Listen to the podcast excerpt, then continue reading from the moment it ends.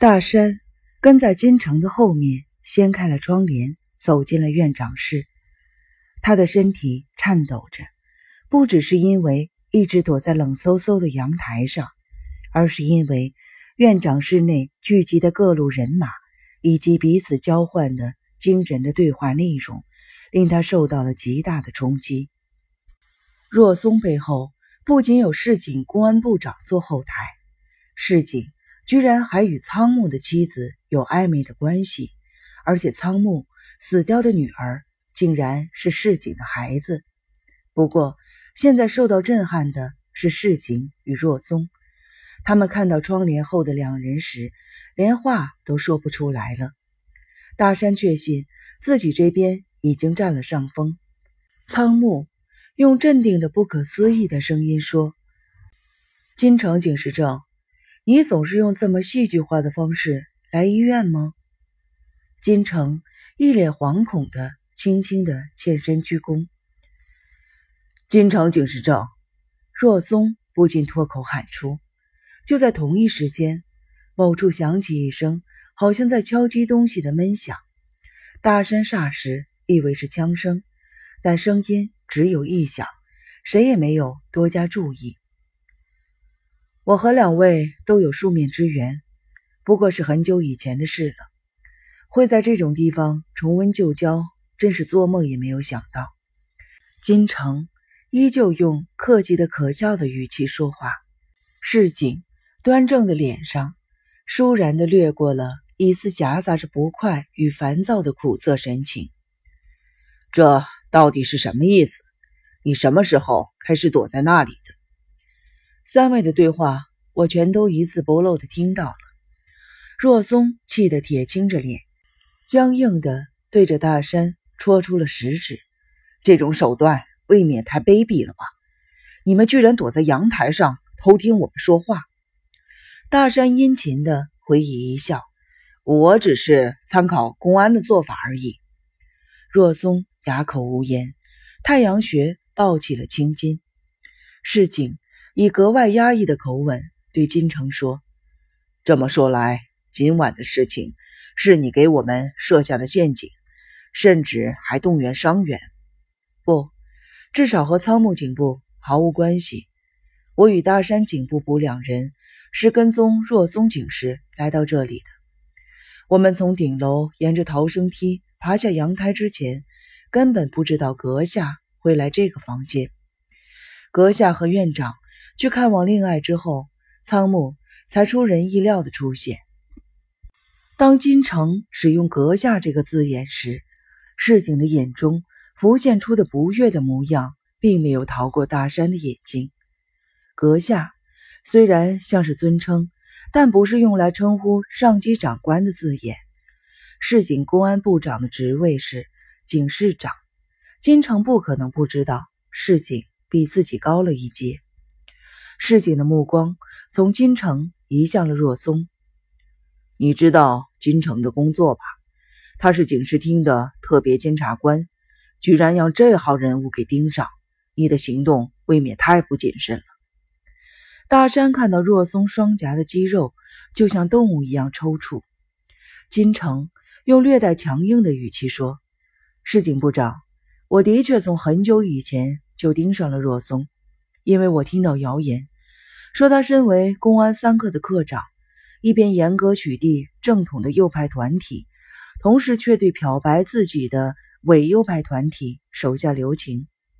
不过，我可没那么好骗到连若松背后有阁下主使都没有发现。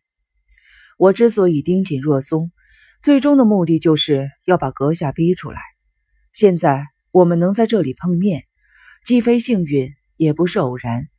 我本来就打算这两天直接去拜访阁下。仓木插嘴说。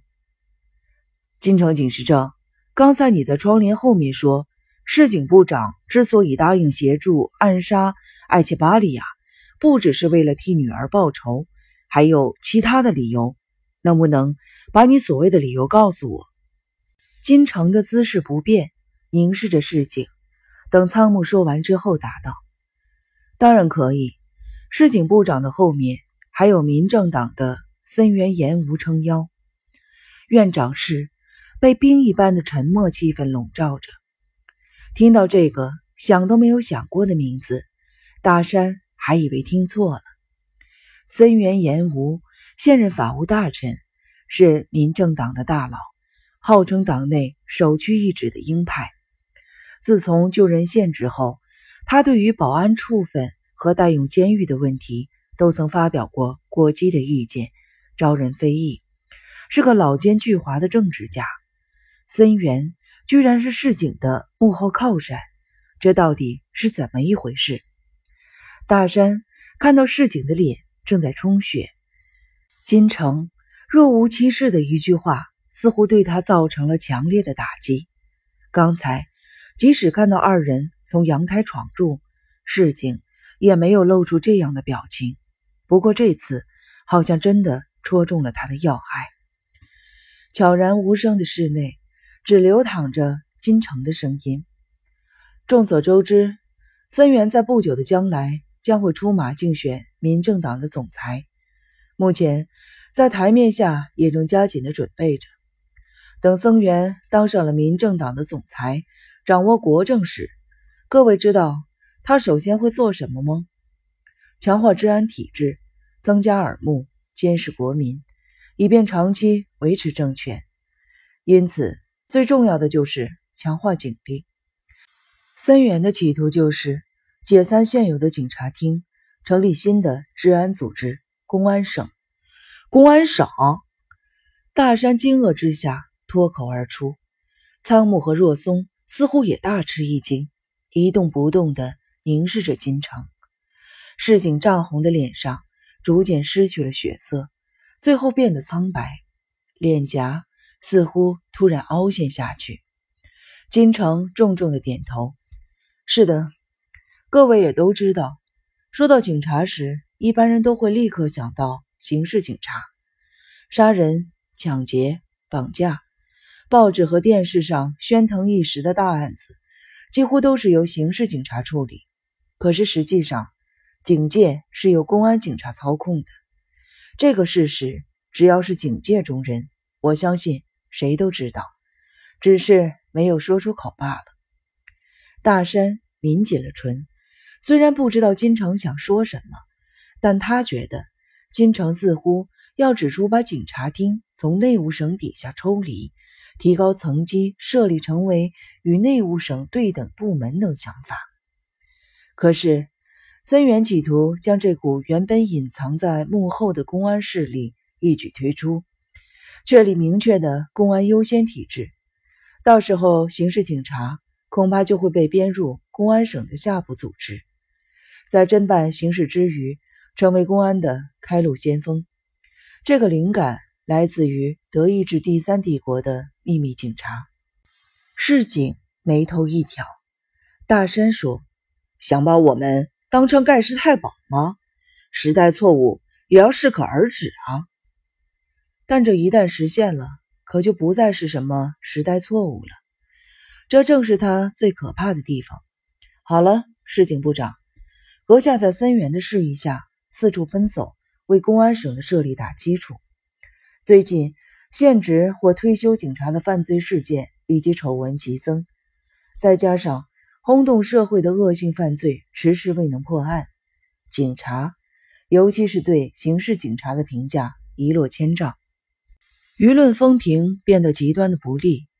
攻击刑事警察、宣传公安警察的大好时机已经来临了。埃切巴利亚总统的暗杀计划可以说是这个趋势的一次大爆发。仓姆肩膀一动，开口说：“这番高论很有意思。”可是最后的指控，我有点无法苟同。如果埃切巴利亚被暗杀了，公安警察也一样会遭到抨击啊，而且是国际级的抨击。这点大山也有同感。他定睛凝视着金城的侧脸，看他要怎么样的回答。金城做了一个耸肩的小动作，表面上或许暂时会如你所说的，但是。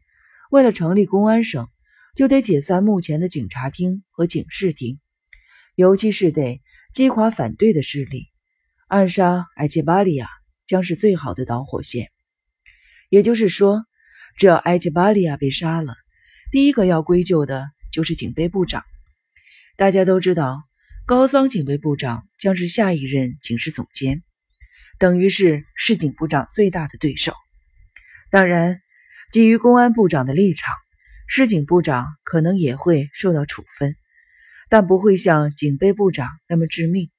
此外，河村警视总监与大和田警视厅的长官。也必然会中箭落马。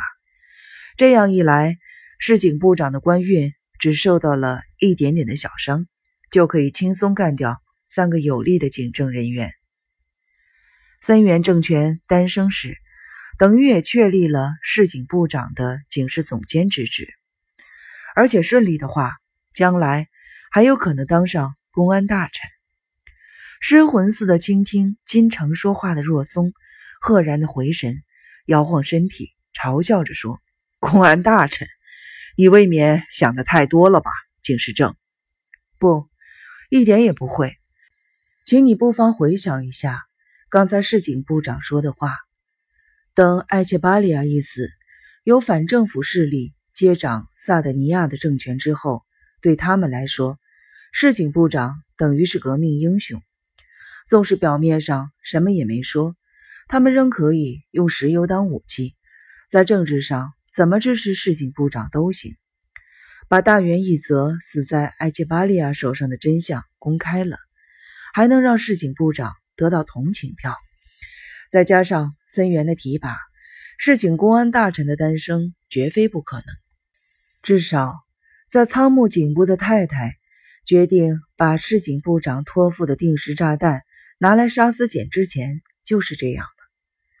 可是，就算是这样，市警部长如果当上了公安大臣，你或许也能弄个秘书官干，真是可惜呀！金城激烈的讽刺令若松脸色通红，就此惊口不语。大山差点笑了出来。竞技持续了一会儿之后，市井轻咳了一下，开口说道：“好了，金城。”你的盛大演说相当的有意思，连我都几乎感动了。不过，你的话中似乎欠缺了一个到底要怎么样的结论，能不能说来听听？金城的上半身稍微前倾，我想阁下自己应该很清楚。市井双手指尖交碰，定睛凝望着金城。你在大和田长官的唆使下，一直在找机会。把我送交场处吧，谈不上唆使，只要我还隶属于警察厅，当然就得服从警察厅长官的命令。我指的不是那个意思，你应该知道吧？我的意思是说，说穿了，你自己也不过是别人争夺权力的工具。大山侧目的看向了金城，金城会如何回答市井尖锐的指控，勾起了他的好奇。可是金城连眉毛都没有动一下，请别拿自己的尺度来判断别人。市井瞪视着金城好一阵子，最后深深的叹了一口气，俯视着自己的双手。看来好像是我输了，我明天就写辞呈。那就请这么办吧。阁下去找森源商量或报告都没有用，因为警察厅打算依法处理。大山握紧了拳头，他有种不好的预感。金城打算如何处理本案呢？大山正想开口之际，若松突然站起，翻身绕到了沙发的后面。他在胸前的那只手上握着手枪。